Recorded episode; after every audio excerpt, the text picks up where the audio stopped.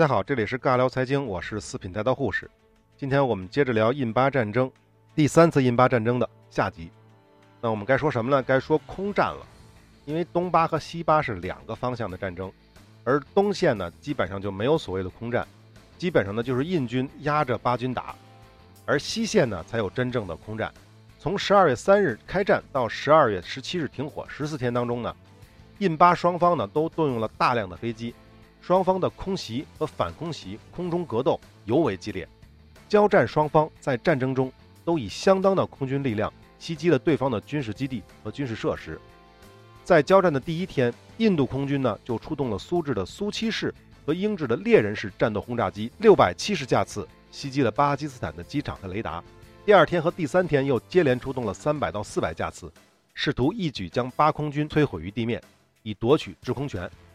但是呢？印度的空军的作战企图和作战行动呢，均被巴方识破，因此印空军每一次突袭行动均遭到了巴基斯坦空军的截击和防空火力的打击。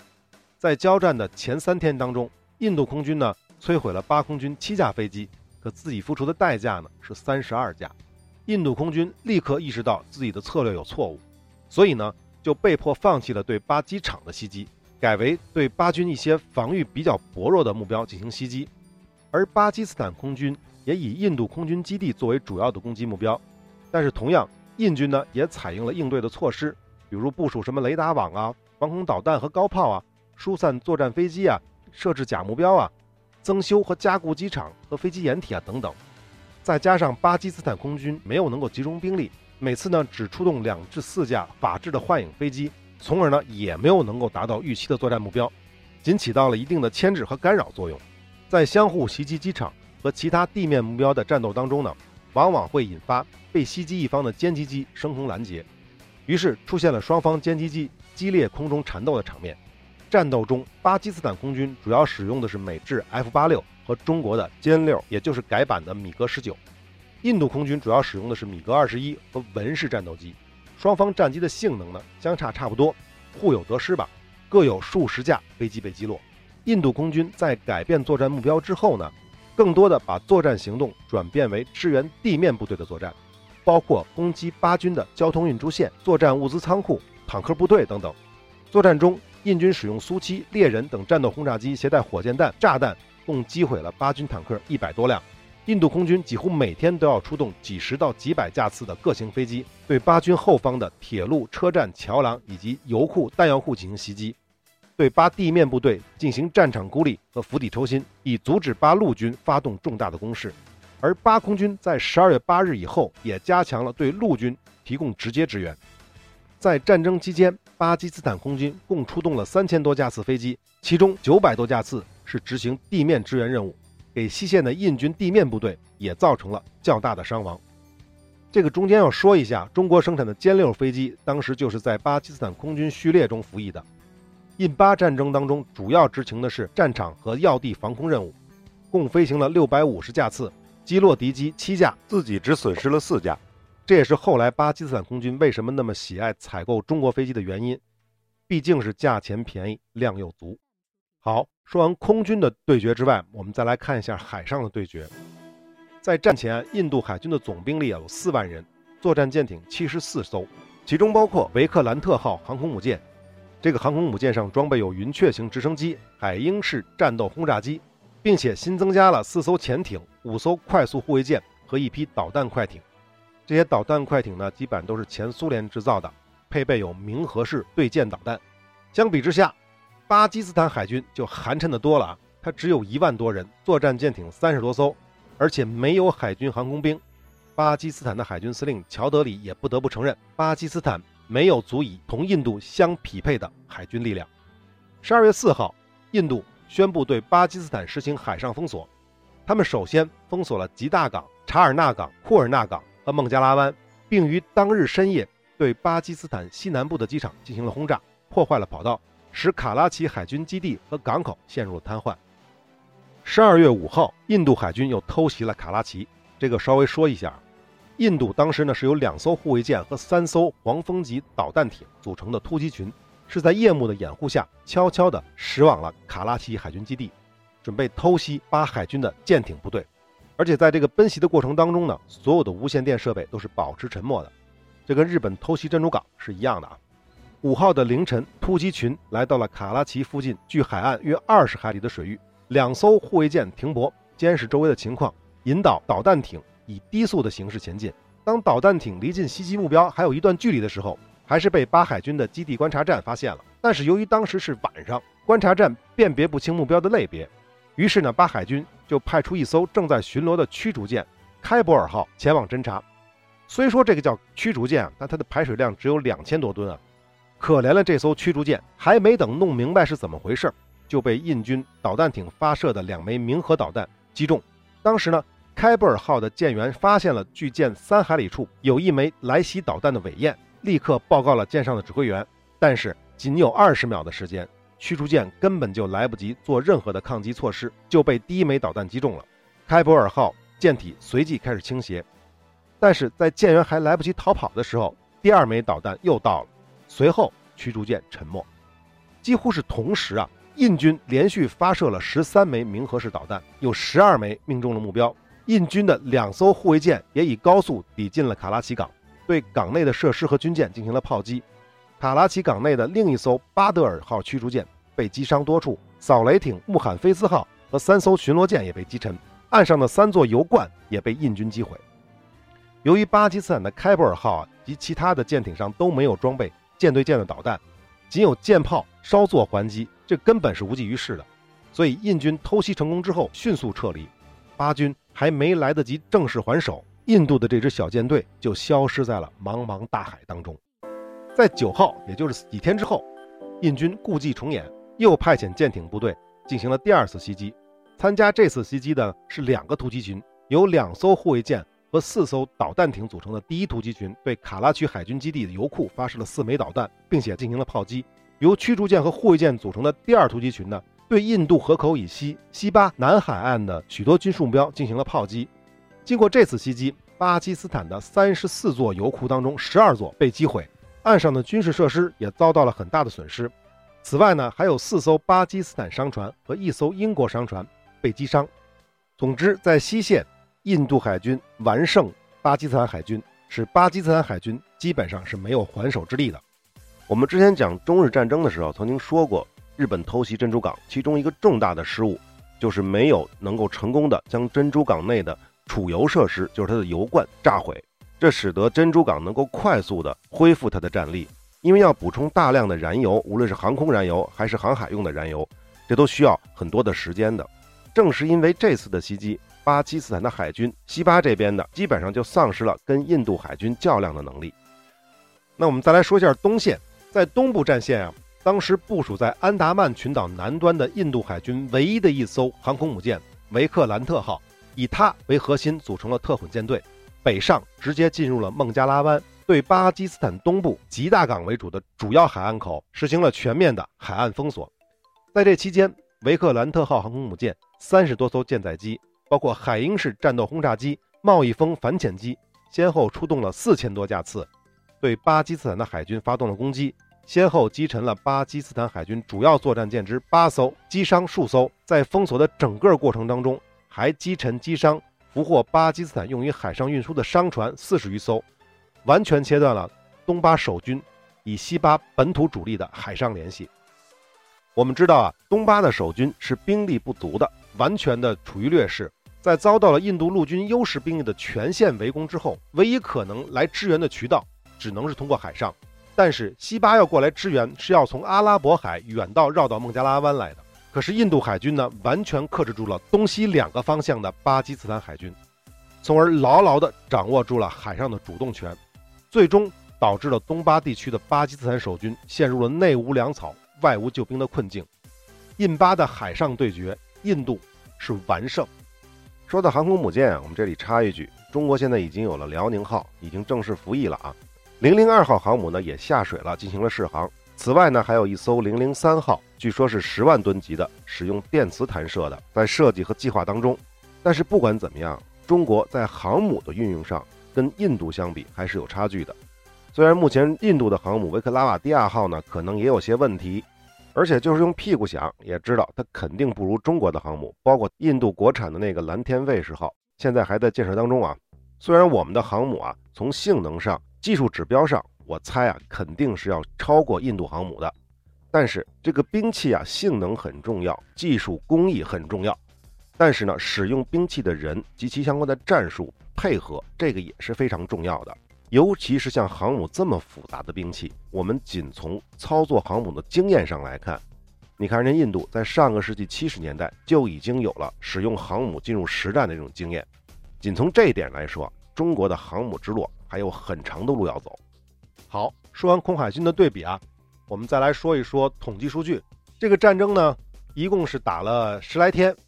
印度呢总共投入兵力是五十万，巴基斯坦总共投入兵力是三十六点五万。印度方面呢，阵亡三千八百多人，受伤九千八百多人，坦克损失八十一辆，海军呢损失了护卫舰一艘。此外呢，奥卡港受损，加油设施被毁。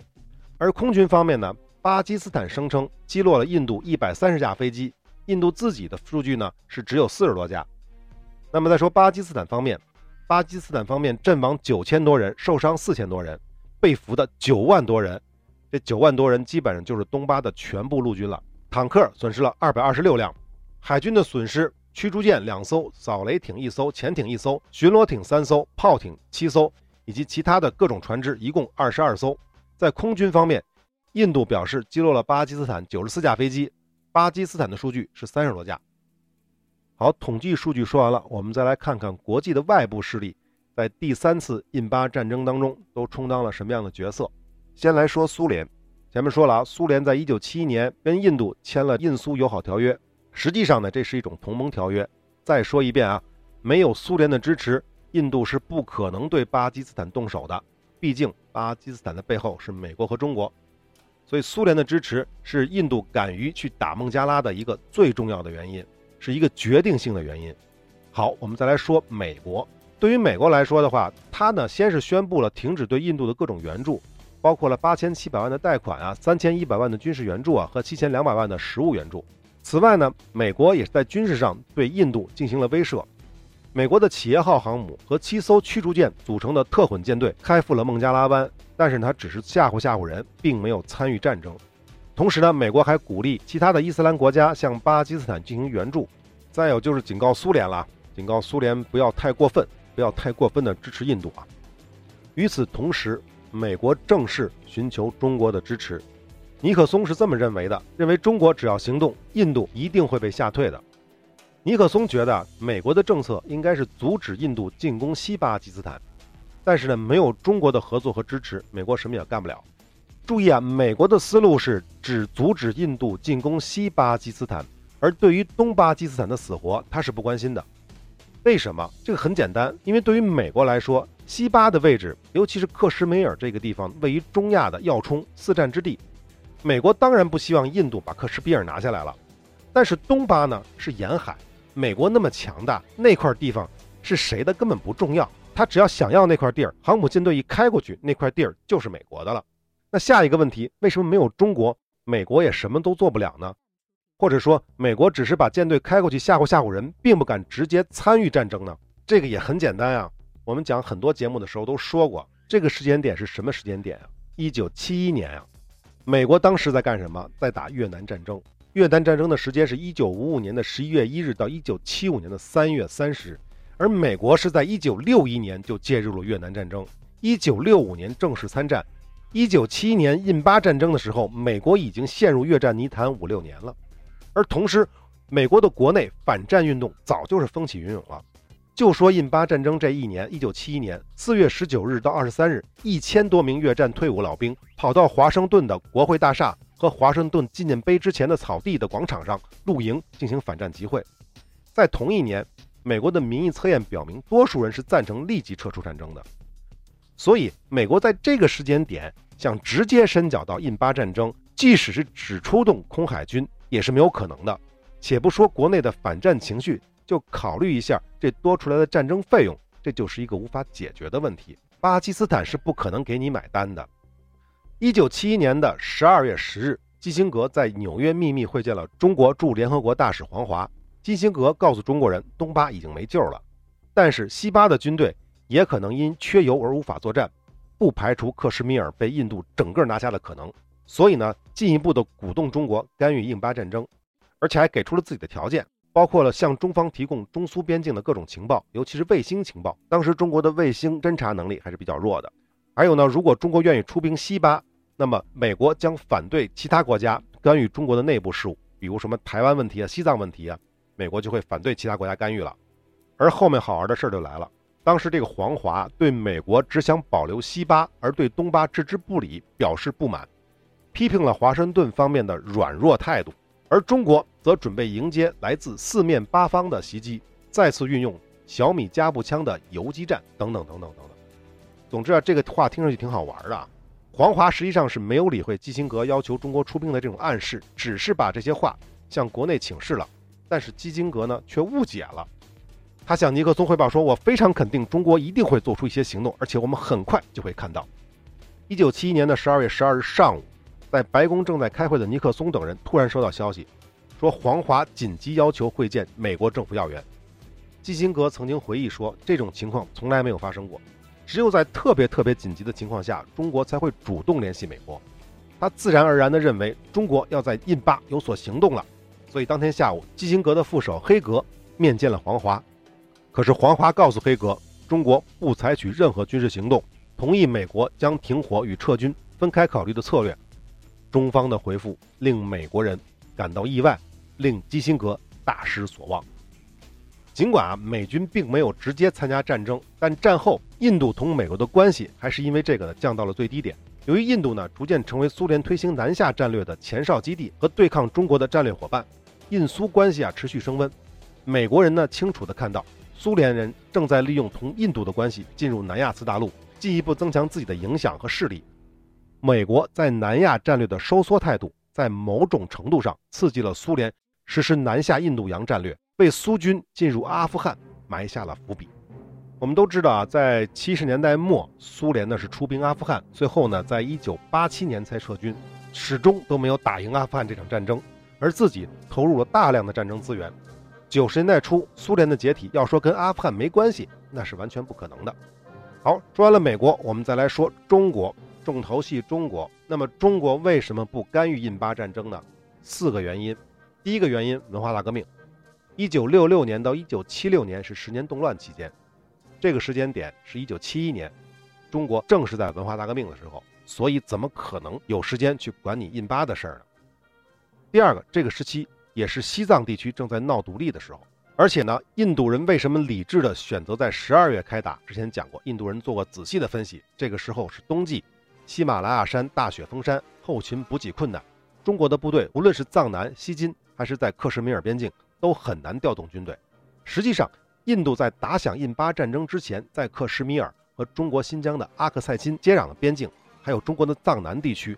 都做了相应的军事准备，准备严防死守。如果中国军队真正冒着补给和增援的困难出兵的话，这个胜负啊犹未可知。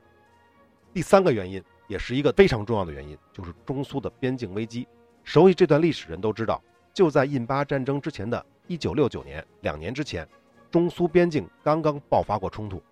当时中国已经做了有限范围的战争动员，因为当时中国已经预判苏联是有可能对中国进行全面入侵的。前面说了，为什么美国会提供中苏边境的卫星情报给中国，就是这个原因。所以中国在北面要防着一个巨大的巨无霸苏联，南边怎么会和印度开打呢？这是最重要的一个原因。再有一个呢，就不是关键原因了，但是也比较重要。一九七一年的十月二十五日，联合国大会的第二十六届会议上通过了联合国大会的二七五八号决议，中华人民共和国。替代了蒋介石政府，获得了联合国常任理事国的地位。在这个节骨眼上，中国是需要国际舆论的支持的。如果贸然出兵去干预印巴战争，虽然会得到有些国家，比如说穆斯林国家的支持，但是也会遭到其他国家的反对，尤其是以苏联为代表的华约国家。这会让中国重返联合国这个过程制造不必要的麻烦。总之啊，一九七四年，中国是内忧外困。内忧不止一个地方，外困也不止一个地方，所以啊，中国真的没办法。对不起了，巴铁。这个中国对巴基斯坦的支持啊，基本上就限于公开表态，坚决支持巴基斯坦维护国家统一的行动。并且在五月份向巴基斯坦提供了两千万美元的追加贷款，但是呢，还是婉拒了巴基斯坦军事援助的需求。中国的底线是什么？据说啊，中国的底线是，如果印度真的想颠覆西巴的叶海亚汗政府的话，中国将对印度采取炮击行动，差不多也就是这个程度了。到时候呢，再看情况，视情况再决定是不是要派出部队。总之呢。巴基斯坦和美国对中国的实际情况的判断都出现了重大的失误，只有印度的分析是非常到位的。这也是为什么印度在拿下东巴之后，迅速的在西巴停火的根本原因。虽然呢，如果继续打下去，凭借印军强大的实力，完全有可能在西线取得更大的成果，比如多占一些巴控克什米尔的领土，但是后果是触及了中国的底线。这再次说明了1962年中国军队。抽印度人那一嘴巴真的是很疼，让这些印度阿三啊回味无穷。好，这些国际的支持说的差不多了啊。除此之外呢，还有伊朗和约旦也参与了对巴基斯坦的援助，因为他们两个都是穆斯林国家啊。那么最后我们再说一下这个尾声：一九七一年十二月十七日，印度实行单方面停火的同一天，孟加拉国宣布诞生，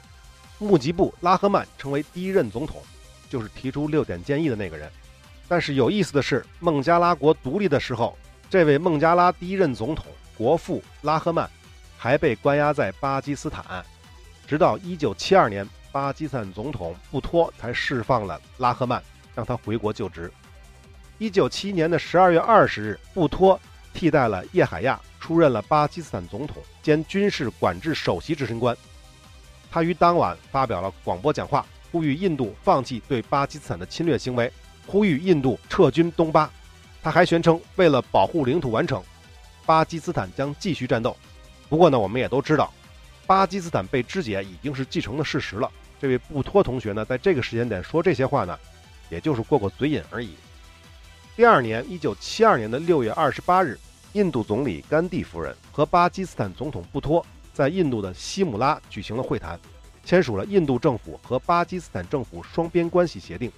这个协定规定，双方同意逐渐恢复两国关系和使两国关系正常化，两国结束冲突和对抗，通过谈判和共同商定其他和平手段解决分歧，保证在平等互利的基础上和平共处，尊重彼此的国家统一、领土完整、政治独立和主权。两国政府将采取一切步骤来防止进行针对对方的敌对宣传。两国军队在规定的时间内撤军，遵守1971年12月17日的停火。和在克什米尔形成的双方实际控制线。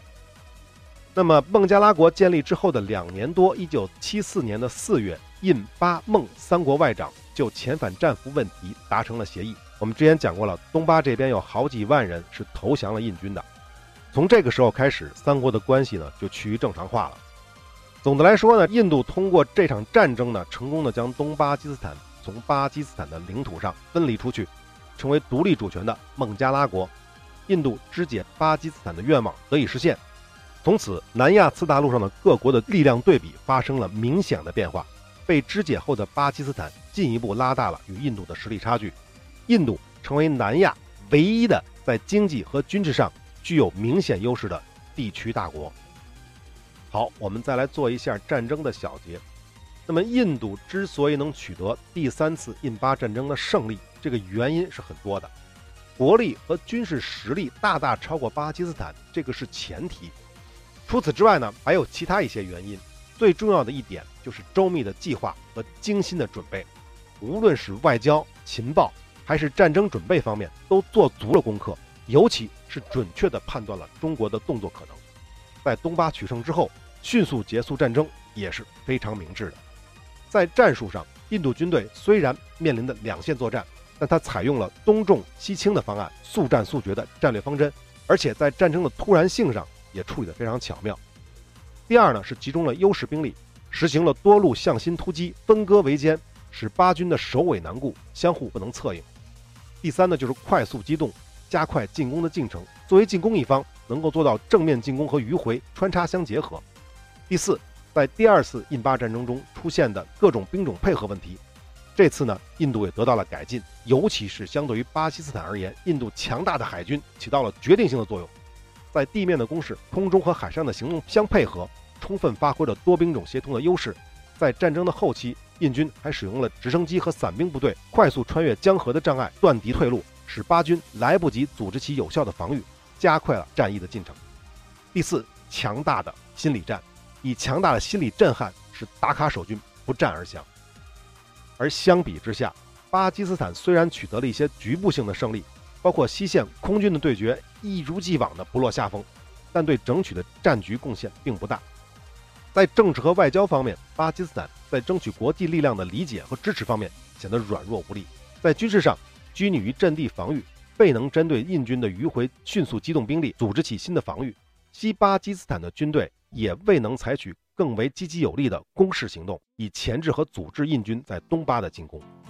好，第三次印巴战争我们基本就聊完了。最后呢，我们再补充一个小问题，也可能是很多人都有的问题。这个问题呢，就是为什么印度没有吞并孟加拉国？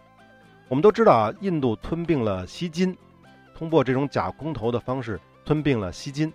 在早一点的时候呢，也吞并过海德拉巴和朱纳加德。可是为什么他不吞并孟加拉国呢？这的原因有很多啊。第一个原因是大国不允许。在当时那个情况啊，依然是美国和苏联冷战的时期，美国和苏联在南亚的策略是制衡策略。不希望南亚出现更强大的国家，因此啊，印度出兵还没有打到达卡的时候，美国就主导安理会通过了决议，要求印度撤兵。因此呢，当时印度面临的最大的挑战就是大国的反对，尤其是美国，这一点他是不得不考虑的。同时，一个大国呢是中国，中国对印度来说其实是比巴基斯坦还要大的威胁。你印度能从巴基斯坦手里解放一次孟加拉，为什么中国就不可能从你手里再解放一次呢？这是第一个原因，第二个原因是宗教原因。锡金之所以能够做公投，一呢是人口少，只有六十万；二呢，锡金的主要宗教是婆罗门教。我们之前说过，婆罗门教跟印度教是同宗的。还有呢，就是佛教，因此呢，操作起来是比较顺手的。可是你看看孟加拉，以人口来统计，它是以亿来计算的，本身呢它又是穆斯林，你怎么操作？而且孟加拉人本来就跟印度人不对付。在印巴分治的时候，双方在大迁徙的过程中早就埋下了仇恨的种子。如果印度侵占东巴之后搞吞并，最后的结果只能是激化矛盾。孟加拉解放军还会再站出来打一次游击战，跟印度死磕到底。到时候印度是得不偿失。第三个就是经济账了。早年大英帝国那套占领殖民地的思路已经过时了，要不然大英帝国也不会放弃印度这块殖民地啊。因为占领就意味着军队的开支，一般的来说，只要当地老百姓是起来反抗的，占领的成本就一定会大于占领土地所得到的收益。因此，印度只能选择美国对付拉美国家那一套，控制孟加拉的经济命脉，或者呢是苏联之于蒙古那套搞傀儡政权。但实际证明都不太成功，这个后面会讲。第四个原因是国际舆论不允许，在一九七十年代。吞并一个主权国家已经是不可以想象的了，即使美国和苏联这样的超级大国也不敢随意的吞并一个国家。如果印度通过战争占领的方式吞并孟加拉，成为自己一个邦，这无疑是在开历史的倒车，到时候就是以全世界为敌了。最后一个原因，到今天，印度的境内的各邦当中，比如东北部的阿萨姆邦、曼尼普尔邦等地，长期因宗教文化等因素。持有强烈的分离主义倾向，大规模的骚乱时常爆发。如果印度在这种情况下再弄个孟加拉进来，那简直就是庸人自扰了。好，三次印巴战争我们基本上就讲完了。下期呢，我们来做三次印巴战争的小结，并且呢再讲一讲中控克什米尔是个怎么回事儿。我们下期再见。